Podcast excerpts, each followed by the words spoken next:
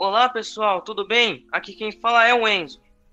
A gente está fazendo um podcast sobre o livro Fahrenheit 451, beleza?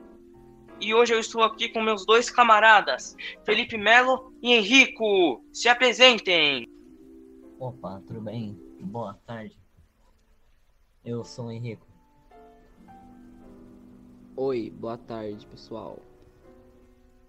Como deu para perceber, os dois são friamente populistas. Bem, vamos começar. Fahrenheit 451 foi um livro que surgiu originalmente na década de 50, período pós-Primeira Guerra. O romance retrata uma realidade completamente triste e devastadora, onde os autores e suas próprias obras sofriam com censura. O protagonista é Guy Montag, um bombeiro que vivia de causar os incêndios para queimar livros, não importando as consequências nem mesmo um homicídio causado pelos bombeiros.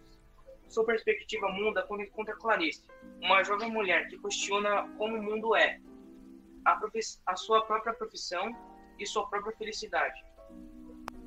Depois de pensar muito no que Clarice lhe disse, ele toma um choque de realidade. Esse choque de realidade ocorre quando uma senhora se recusa a sair de sua casa com seus livros. E então ele presencia a morte de uma senhora que amava literatura, junto das cinzas flamejantes tomaram conta da casa, enquanto os bobeiros nem sequer ligaram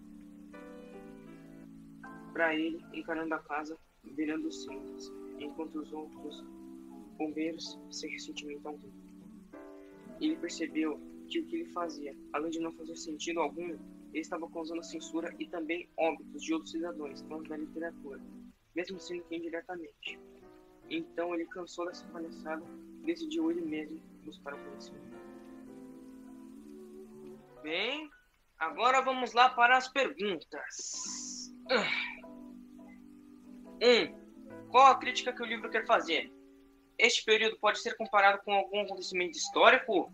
Vamos lá, Felipe. Essa aqui é com você. O livro tem o objetivo de realizar uma crítica à, à gravíssima censura que no, nós tínhamos na época de guerra. Muito bom, Felipe, sua resposta. Já que você tá tão bom assim, vou fazer mais uma para tu. Qual a mensagem geral da obra? Ela despertava o desejo de mudança no Montagne em relação ao, à sua vida e seu trabalho. Ih, rapaz, parece que tu leu o livro mais de uma vez. Então vamos lá, me diz mais uma coisa. Qual o papel principal da Clarice, hein? Vamos ver. A leitura era ilegal para as pessoas não terem conhecimento nem pensamentos críticos. Bom, é aqui que encerra o podcast, então, é. Obrigado. E é isso, gente. Se vocês gostaram do podcast, Deem uma salva de palmas para nós três: Felipe, Enzo e Henrico. Tchau. Espero que tenham gostado.